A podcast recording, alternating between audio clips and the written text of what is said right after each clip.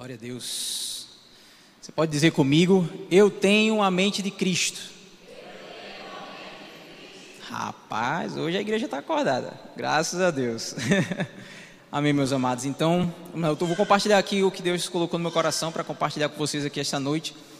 É algo que já falei antes, mas vamos lá. É uma, é sobre a nossa mente. Né? Eu quero, peço a todos, convido, né, aqueles que assim quiserem abrir as escrituras lá em Romanos 12, verso 2. Quem achou dar um glória a Deus aí?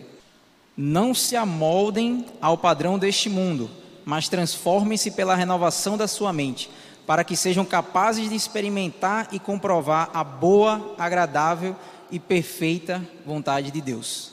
Amém, amados? Eu gosto muito dessa passagem, porque ela traz dois conselhos valiosíssimos para a nossa vida e caminhada com Cristo e traz uma recompensa.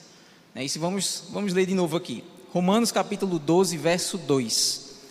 Não se amoldem ao padrão deste mundo, mas transformem-se pela renovação da sua mente, para que sejam capazes de experimentar qual é a boa, agradável e perfeita vontade de Deus. Então tá aí os dois conselhos, né? Não se amoldar ao mundo, o segundo, transformem-se pela renovação da vossa mente e a recompensa, para que nós sejamos capazes de experimentar qual é a boa, agradável e perfeita vontade de Deus. Então, meus amados, vamos trabalhar o primeiro ponto, que é não ser como o mundo é. Nós vivemos em um período um pouco caótico, né, que o mundo cada vez mais impõe medo, né, não só apenas desse vírus, como de outras coisas também, né? E Deus não quer, certo, que esse medo ele esteja em nós. Amém? Não é a vontade de Deus que nós sejamos cobertos pelo medo, certo? Nós não podemos ser como o mundo, nos amoldar aos padrões deste mundo, né? Algumas versões diz: "Não vos conformeis com este século". Não é isso? Então o que acontece? Acontece que o mundo ele impõe muitas coisas e muitas vezes a gente se deixa levar por isso. Rotina de trabalho, é, familiares vêm conversar com a gente, amigos também, e um pensamento e outro vai entrando, a gente vai escutando, e aí aquilo meio que pode se estabelecer em nossa mente e acabar virando uma barreira, certo? E primeiro ponto só reforçando, não é, não, nós não devemos ser como o mundo. E o padrão do mundo, o mundo diz o quê? Se alguém falar mal de você, você tem que falar mal dele, olho por olho, dente por dente. Se alguém, seu, você tem que odiar seu inimigo. Isso é que o mundo fala. Mas a palavra de Deus diz que nós temos que amar nossos inimigos e orar por aqueles que nos perseguem. É isso eu gosto da palavra porque a palavra de Deus ela vai contra qualquer padrão, qualquer ideia que o mundo tenta estabelecer. E nós sabemos que o mundo, como a palavra diz, ele jaz no maligno. Certo? Então, isso, quem está no mundo, seguindo o curso do mundo, como diz o ditado, a de ladeira abaixo. Só tem, o mundo só oferece coisas momentâneas, prazeres transitórios, certo? Que logo após se esvai, logo após não tem sentido e é o vazio que as pessoas tanto buscam permanece. O mundo não tem nada de bom para oferecer, certo? E Jesus tem a vida, vida eterna, a Zoe, né? Que é a própria vida de Deus. É isso que Jesus oferece. Nós não devemos nos amoldar ao padrão deste mundo. Um mundo cruel, um mundo que quer lhe botar para baixo, um mundo que diz que você não consegue, que você não é capaz, certo? Um mundo que diz que é normal ser depressivo, é normal você ser ansioso. Quando Deus diz que nós não devemos andar ansioso por coisa alguma. Amém? Nós não devemos ter medo, porque Deus não nos deu o espírito de covardia. Amém? Mas Deus nos deu o espírito de mansidão, certo? De amor. E esse espírito tem um fruto mansidão, longanimidade, alegria, amor é o primeiro, né, que está tá citado lá em Gálatas. Então, meu, meus amados, ah, está claro nesse primeiro ponto que nós não devemos ser como o mundo, se acostumar com tudo o que, ele, o que está acontecendo, né? E nosso reino é o reino dos céus, amém? Nossa cidadania é dos céus. Você é co-cidadão do reino de Deus. Nós devemos nos apossar disso para que a gente não acabe indo no mesmo curso do mundo que é o contrário à palavra de Deus. Amém? Então esse é o primeiro ponto, não devemos ser como o mundo. Certo? E vem o segundo, que eu quero trabalhar mais um pouco nele, que é: mas transforme-se pela renovação da sua mente. Os nossos pensamentos, muitas vezes, na maioria, eles ditam nossas ações. Antes de uma ação ela ser realizada, antes ela já foi pensada. Não digo todos, porque a psicologia fala de uma ação direta, que é como se fosse uma ação automática. Mas a maioria, certo, das nossas ações, nós pensamos antes. Se eu pedir para vocês levantarem o braço direito agora, por favor, levantem aí. Pronto. Seu cérebro ouviu eu falar, o comando já está no seu cérebro, você levantou. Então, a nossa mente, tudo começa nela, a partir dela. Por isso que o versículo fala que nós devemos transformar pela renovação dela, da mente da gente. Certo? E como a gente renova a nossa mente? Com a leitura da palavra. Como você aprende a ler? Como você aprende matemática, ciência, biologia? Você tem que ler. Ou alguém que leu sobre isso vai lhe ensinar. Mas tudo é passado através das escrituras, certo? Nós não temos como viver o que Deus tem para a nossa vida, certo? O que Ele conquistou na cruz, se nós não meditarmos nesse livro. Não tem como. E aí nós podemos ser aqueles cristãos, aqueles seguidores de Cristo inconstantes. Certo? Uma hora está bem, outra hora está mal. Eu não digo que nós temos que viver 100%. Ah, não aconteceu nada errado com minha vida. Até porque está errado. Porque eu vou usar o exemplo de John Wesley, que o pastor cita muito aqui. Que no dia que o dia estava tudo tranquilo para ele, já fazia alguns dias na verdade, estava tudo tranquilo, ele desceu do cavalo, ficou de joelho e disse: Deus, o que, é que eu estou fazendo de errado? Aí ia passando uma pessoa e jogou uma pedra nele. Aí ele, ah, glória a Deus por isso. Então, no caso, o cristianismo, de fato, ele traz perseguição, ele traz, como é que eu posso dizer? O mundo ele não quer, o inimigo de nossas almas não quer que nós vivamos o que Deus tem para nossas vidas. O propósito principal de Satanás é acabar com os filhos de Deus, certo? Propósito, como tem muitos aqui casados, dele principal é o casal, é a família, é atacar a família para você ter noção como o mundo está tão doido, existe um livro que eu vi há uns anos atrás, eu não li, mas eu só vi o resumo quando saiu, que um cidadão fala que num relacionamento conjugal é normal existir traição. Um exemplo claro disso. E um exemplo de como as coisas começam na mente. Eu vou citar aqui agora, certo? A pessoa que chega ao adultério, ela não pensa, não acorda um certo dia e decide adulterar. Certo? Um pensamento já foi lançado dela e aquilo foi se construindo. Ele deixou com que esse, esse pensamento se, é, se, instalasse na mente dele, e esse pensamento, ele se, é, ah, não é nada, foi alimentando, foi alimentando até a consumação. Certo? Então, tudo começa na mente, por isso que nós devemos policiar o que a gente está pensando. Eu gosto de um livro da Joyce Meyer, não sei se vocês conhecem, que é Campo de Batalha da Mente. Esse livro todinho, ele aborda sobre a nossa mente ser um campo de batalha, e de fato é. A Bíblia fala que a nossa luta não é contra carne nem sangue, mas contra potestades e autoridades do céu. Nossa luta é espiritual. Nós não devemos batalhar com o nosso irmão. Nós devemos nos ajoelharmos e orar. A oração é uma arma poderosa para resolver tudo o que está acontecendo no reino espiritual. Amém? Então, meus amados, Satanás ele lança dardos, esses dardos inflamados. Muita gente acha que Satanás ele lê mentes, mas ele não lê mentes.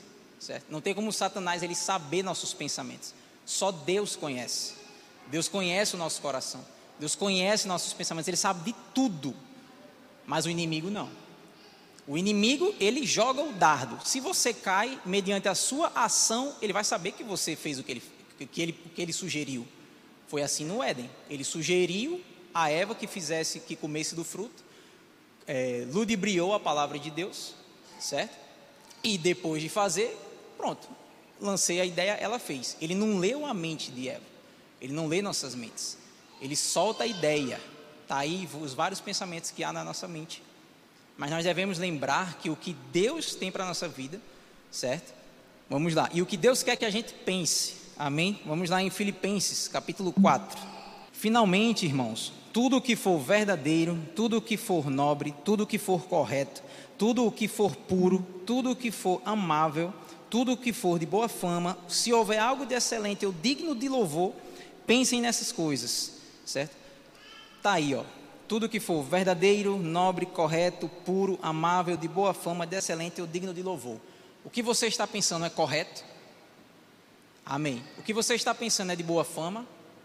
Ok. O que você está pensando vai de contra a palavra de Deus? Uma frase que tem nesse livro que eu levei eu não li ele todo, eu li nove páginas, mas até hoje tudo que eu li nessas nove páginas eu procuro exercitar. E uma frase que ficou na, no meu coração foi assim: pense no que você está pensando. E isso me lembra muito a questão que tem um ditado que diz: ó, pense duas vezes antes de você falar, antes de agir, né? Então, assim, eu convido vocês também a pensar no que vocês estão pensando. Falando agora a questão da depressão. A depressão, ela é construída durante um tempo, certo? É um pensamento que a pessoa, de repente, pensou que ela se colocando para baixo, isso aquilo foi alimentando, foi alimentando, virou talvez ansiedade, ansiedade foi para depressão e aí pronto. Então o que acontece? Se você está com pensamentos contrários à palavra de Deus, repreenda-os, ore, saiba que você é mais do que vencedor em Cristo Jesus. Saiba que Jesus morreu por você, né? Quando alguém chegar e dizer: "Ah, ninguém lhe ama você", ama sim. O Senhor Jesus Cristo morreu por mim numa cruz e morreu por você também. É até uma oportunidade para você evangelizar. Evangelize seus inimigos. Amém, meus amados. Então nós precisamos transformar nossa mente, certo? Através da leitura da palavra. Certo? A questão dos dardos do inimigo, eu convido vocês a abrir lá em Efésios 6. Efésios 6, versículo 16. Efésios 6, a partir do 10, ele fala sobre a armadura de Deus, certo? Mas eu quero dar ênfase ao 16 aqui, ó. Que diz: Além disso, usem o escudo da fé, com o qual vocês poderão apagar todas as setas inflamadas do maligno. Todas. Todas as setas, não é algumas, são todas. Certo? Imagine agora sua mente como um campo de batalha. C.S. Lewis fala que nós somos soldados em um território ocupado, território inimigo. Então, numa batalha, numa guerra, meu amigo, é tiro, bala para tudo que é lado. Então, nós temos que estar preparados. E como nós nos preparamos? Nos munindo da armadura de Deus. Amém? Meditem quando chegar em casa, Efésios 6, a partir do versículo 10. Certo? Então, a fé certo? é uma arma que você pode usar contra esse dardo. Certo? Quando, quando vier pensamentos de, ah, você não consegue, você, eu consigo em Cristo Jesus. Tudo eu posso naquele que me fortalece, que é Cristo Jesus. Ah, você, lhe falta isso, lhe falta aquilo. Eu tenho o Senhor e Ele me basta. A graça do Senhor está sobre a minha vida e ela me basta. Certo? Ele sabe o que é melhor para mim, não foi dessa vez, vai ser na próxima. Amém? Mas para isso, nós temos que buscar as Escrituras. Não tem, muita gente se apoia, ah, o Espírito Santo está em mim, e acabou. Não é dessa forma. O Espírito Santo ele, ele é nosso auxiliador, ele é nosso conselheiro, paracleto, ele está para nos ajudar e nos fazer lembrar de todas as coisas que Jesus já fez na nossa vida e o que a gente busca. João 14, 26. Esse é o papel. Mas não tem como você não estudar, você não parar um tempo durante o seu dia para meditar nesse livro e você achar que quando, as, quando a intempérie da vida, as dificuldades baterem, você vai ficar firme. Não tem como. Vou dar um exemplo a questão de você. Todos aqui sabem, eu acredito, que existe a carne e existe o espírito. Ambos limitam um com o outro. Certo? E como nós podemos ditar quem vai vencer essa batalha? Imagine, vou dar um exemplo, eu gosto muito desse exemplo. Ah, imagine um cachorro branco e um cachorro preto. Daqui a uma semana eles vão lutar. Você só alimenta o preto. Cuida do preto, dá banho, dá cama para ele, dá tudo. Daqui a uma semana, quem vai ganhar? Quem você alimentou quem você deu corda, digamos assim. Então, o que acontece? O preto, digamos, é a carne. Pronto. Daqui a uma semana, quem vai ganhar quando a dificuldade vier, meu amigo, vai ser a carne. Você não alimentou o espírito. O alimento do espírito é a leitura das escrituras, a meditação, a oração, o jejum. Certo? Se, você, se nós não fazemos isso, não tem como nós vencermos. Aí realmente é aceitar a derrota, pedir perdão e correr para os braços do Senhor novamente. Certo? Enquanto o homem não vem, que inclusive está muito perto, devemos anunciar, agora veio isso para mim falar, devemos anunciar o Evangelho o quanto antes. Eu gostei muito de um vídeo que eu publiquei até no Jovem, se eu não me engano, que fala sobre o grande dia do Senhor, que o Franklin mandou para mim e o pastor Alexandre. Aquele vídeo é muito reflexivo, é um vídeo que chega a pessoa perante ao Senhor para prestar contas, certo? E aí eu vou dar um exemplo, chega um pastor que ele liderava mais uma igreja de mais de um milhão de pessoas e tudo mais, e Deus disse: cadê as pessoas em tal lugar que eu queria que você cuidasse. E ele, não, mas a minha igreja tinha um milhão de pessoas, não sei o que ele. É, mas eu lhe chamei para aquele dali. Enquanto uma mulherzinha estava lá pedindo perdão ao Senhor porque cuidou apenas dos três filhos, não podia estar na igreja, não podia isso e aquilo, e ele fez serva boa e fiel. Certo? Você, através desses três filhos, eu salvei um milhão, não sei quanto, não sei quanto. Ela serviu ao Senhor do mesmo jeito. Esse vídeo me traz, sabe o que? qual é o meu papel no reino de Deus. Primeiro de tudo, todos nós somos missionários. Devemos pregar o arrependimento.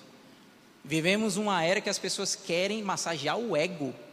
E a gente pega as escrituras, meu amigo, não existia pregação para amassar o ego, não. Era arrependam-se, pois é chegado o reino de Deus. Arrependam-se de uma vida de pecado e volte para os caminhos do Senhor. O homem pecou e destituído foi da glória de Deus. Essa deve ser nossa pregação, certo? mas através do sacrifício de Jesus somos justificados. Amém? A pregação, nós devemos pregar a cruz, não a cruz com Jesus morto, mas a cruz com Jesus ressurreto, uma cruz vazia. Amém? E nós precisamos ter isso em nossa mente. Amém? Agora vamos voltar. Aí, eu vou citar rápido aqui, existem três tipos de cristãos, quando chega a dificuldade, ele acaba caindo. Né? Um, um dos cristãos já bota logo a culpa no tinhoso, dizendo que, ah, não, eu pequei porque ele me tentou e não sei o que e tudo mais. O segundo fala, é, não, Deus colocou, foi Deus que me botou no leito, foi Deus que me deu doença, Deus e aquilo. E o terceiro, que eu acho que é o mais corajoso, é o que assume o erro. Não, realmente eu errei, eu preciso me consertar. Então, Senhor, me perdoe, e ele busca se consertar. Falo isso porque eu gostaria muito de deixar aqui também Tiago 1,13. Só para a gente entender que Deus ele não usa de maneira nenhuma a artimanha do inimigo, certo? Para alcançar quem ele quer. Ele não vai usar uma doença. O diabo veio para matar, roubar e destruir. Deus não vai matar, Deus não vai roubar, Deus não vai destruir. Para poder ele ter de volta, para poder ter uma pessoa próxima a ele. Amém? Vamos lá, Tiago 1, verso 13. Quando alguém for tentado, jamais deverá dizer: Estou sendo tentado por Deus, pois Deus não pode ser tentado pelo mal e a ninguém tenta. Esse versículo já explica, já mostra: olha, Deus não lhe fez, não, Deus não lhe colocou aí. A vontade de Deus não é essa, porque se a vontade de Deus fosse essa, ela não era boa. E Romanos 12, 2 fala que se eu transformar, se eu me transformar através da renovação da minha mente, através da leitura das Escrituras, eu vou provar, vou ser capaz de provar a vontade de Deus, que é boa, agradável e perfeita. Amém? Então, nesse verso a gente já vê que Deus ele não usa de maneira nenhuma certo? de artimanha do inimigo para nos alcançar. E aí aqui o 14 explica, ó, como quem diz, ó, agora se liga aqui, ó. Cada um, porém, é tentado pelo próprio mau desejo, sendo por este arrastado e seduzido. Tem uma versão que diz que o homem é tentado pelo desejo que já tem no seu coração. Tá aí o que eu quero dizer a respeito da nossa mente. Tudo começa na mente. Satanás ele lança as sugestões e se a gente não tiver cuidado, como nossa mente é um campo, vai aquela sugestão, elas montam uma barraca quando pensa não uma torre e para destruir é um pouco difícil. Certo? Por isso que nós temos que nos policiarmos. Certo? Ah, senti uma dor de cabeça, rapaz, vou logo pôr de pirona. Glória a Deus pelo remédio, mas eu acredito num Deus que cura um Deus vivo que é o qual a gente serve, certo? Ore a Deus. Caso não melhore, então vá para o remédio, mas pratique a oração. Não há nada mais prazeroso do que você orar e quando você ou alguém orar por você quando você pensa que não aquilo ali já foi embora. Amém, meus amados. Não devemos ser como o mundo é.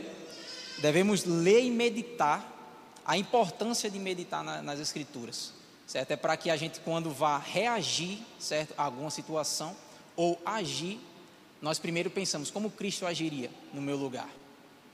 Certo? O que Cristo faria nessa situação. Mas para isso nós precisamos ter intimidade com Ele. Eu não vou saber como Jesus faria ou agiria ou falaria se eu não conheço Jesus.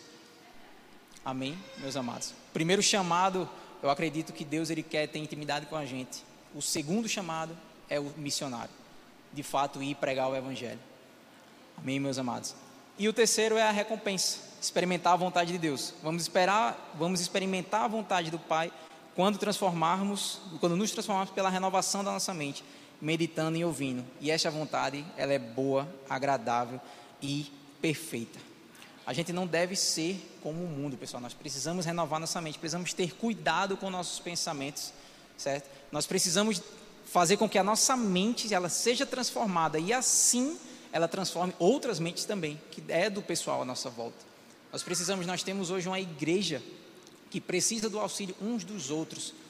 Eu enxergo hoje a situação que eu vejo em algumas congregações, a questão que Paulo fala, cuidando uns dos outros, suportando uns aos outros. certo? E sem esquecer do chamado principal, fazer com ir até as pessoas, certo? Tem irmão do nosso lado precisando da nossa ajuda, certo? E quando você vê que o irmão está precisando dessa ajuda, da questão da mente dela, psicológica e tudo mais, ore por esse irmão, dê atenção para ele, certo? Mostre nas escrituras, certo? O que Deus tem falado a respeito dele, certo? Nós temos uma é uma amiga da gente, glória a Deus pela vida dela, eu ainda vou ver ela de novo nos caminhos do Senhor. Mas era uma menina que pregava isso e aquilo e por um deslize assim, acabou hoje realmente não fala, a gente nem vê mais ela falando sobre as coisas de Deus. Mas isso talvez foi por quê? Pode ter sido por minha causa, porque eu não fui lá, falei com ela, pode ter sido por causa da minha esposa. Não vou colocar culpa em ninguém, vou colocar na gente mesmo. Mas assim, será que se não tivesse um auxílio nosso como irmão em Cristo, ela não, ter, não estaria com os pensamentos que está hoje? Pensamentos esses que foram plantados pelo inimigo, seja usando outras pessoas ou ele mesmo lançou. A nossa mente vai ditar nossas ações em Cristo Jesus. Se a gente não moldar a nossa mente, blindar, ter a consciência que nós temos a mente de Cristo, certo? Aí sim, nós vamos viver uma vida, um evangelho medíocre, eu acho. E não é isso que Deus quer. Jesus tanto amou o mundo que enviou o seu filho, né? Para que para morrer por nós, para que todo aquele que nele crê não pereça, mas tenha vida eterna. Certo? Eu não acredito que a vontade de Deus seja que a gente viva uma vida mediana. Não, e eu não falo de bens materiais. Bens materiais são transitórios. Eu falo uma vida que não tem alegria, uma vida que não tem paz, certo? Uma vida pacata, normal. Não. Eu sei que Deus nos chamou para o extraordinário. Certo? Quando a gente menos espera, nós vamos estar sendo usados, nós vamos ser usados por Deus no nosso lugar de trabalho, no mercado, na fila do mercado, na, na fila, sei lá de onde entendeu? E não precisa impor as mãos, não, que no tempo que a gente vive hoje não pode mais impor as mãos em ninguém. Mas o que eu digo é o seguinte: não importa o impor de mãos nesse momento, tudo bem, mas a palavra que vai sair da sua boca, certo? A nossa língua a poder de vida e de morte. Lá em Provérbios fala isso, se eu não me engano, 18, 21. Certo? Então vamos nos policiar no que sai da nossa boca também. Até porque o que sai da nossa boca é o que o nosso coração vai estar cheio. Então nós precisamos meditar na palavra de Deus, nós precisamos buscar a Deus. Certo, pessoal? Eu quero convidar vocês a se levantar. Amém? Vocês estão comigo? Amém, meus amados. Que tenhamos a nossa mente transformada pelas Escrituras e assim transformemos outras também, as guiando no caminho que é Jesus Cristo. Em nome de Jesus. Vamos orar. Querido Deus, querido Pai, nós te rendemos graças, Senhor. Te rendemos graças, Pai, porque o Senhor é bom Pai, e a tua vontade ela é boa, perfeita e agradável. Deus, obrigado pela tua palavra, Pai, que é uma carta de amor de um pai para seus filhos, Pai. Filhos que estavam perdidos, que estão retornando para casa. Pai, muito obrigado, Senhor, porque eu creio no poder da tua palavra de restauração, de cura, de libertação. Pai, em nome de Jesus, que todo tipo de pensamento que não venha do Senhor, que caia por terra agora, no nome de Jesus.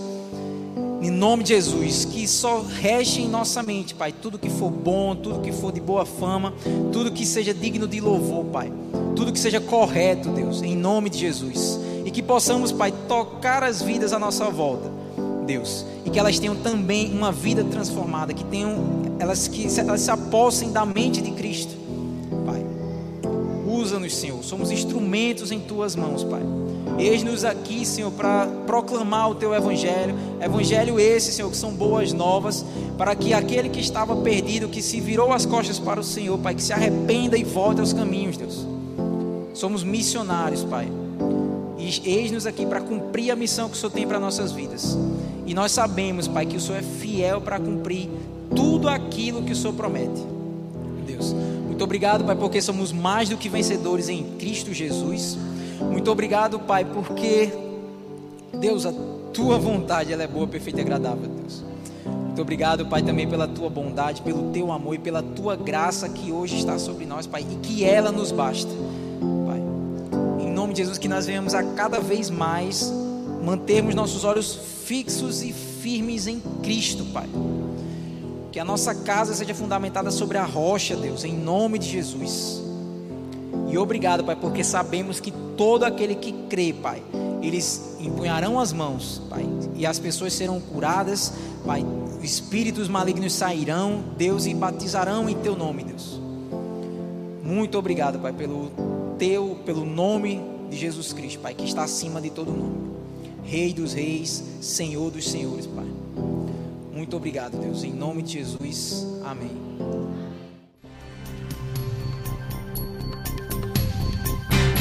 Essa foi uma produção do Ministério Internacional Defesa da Fé, um ministério comprometido em amar as pessoas, abraçar a verdade e glorificar a Deus. Para saber mais sobre o que fazemos, acesse defesadafé.org.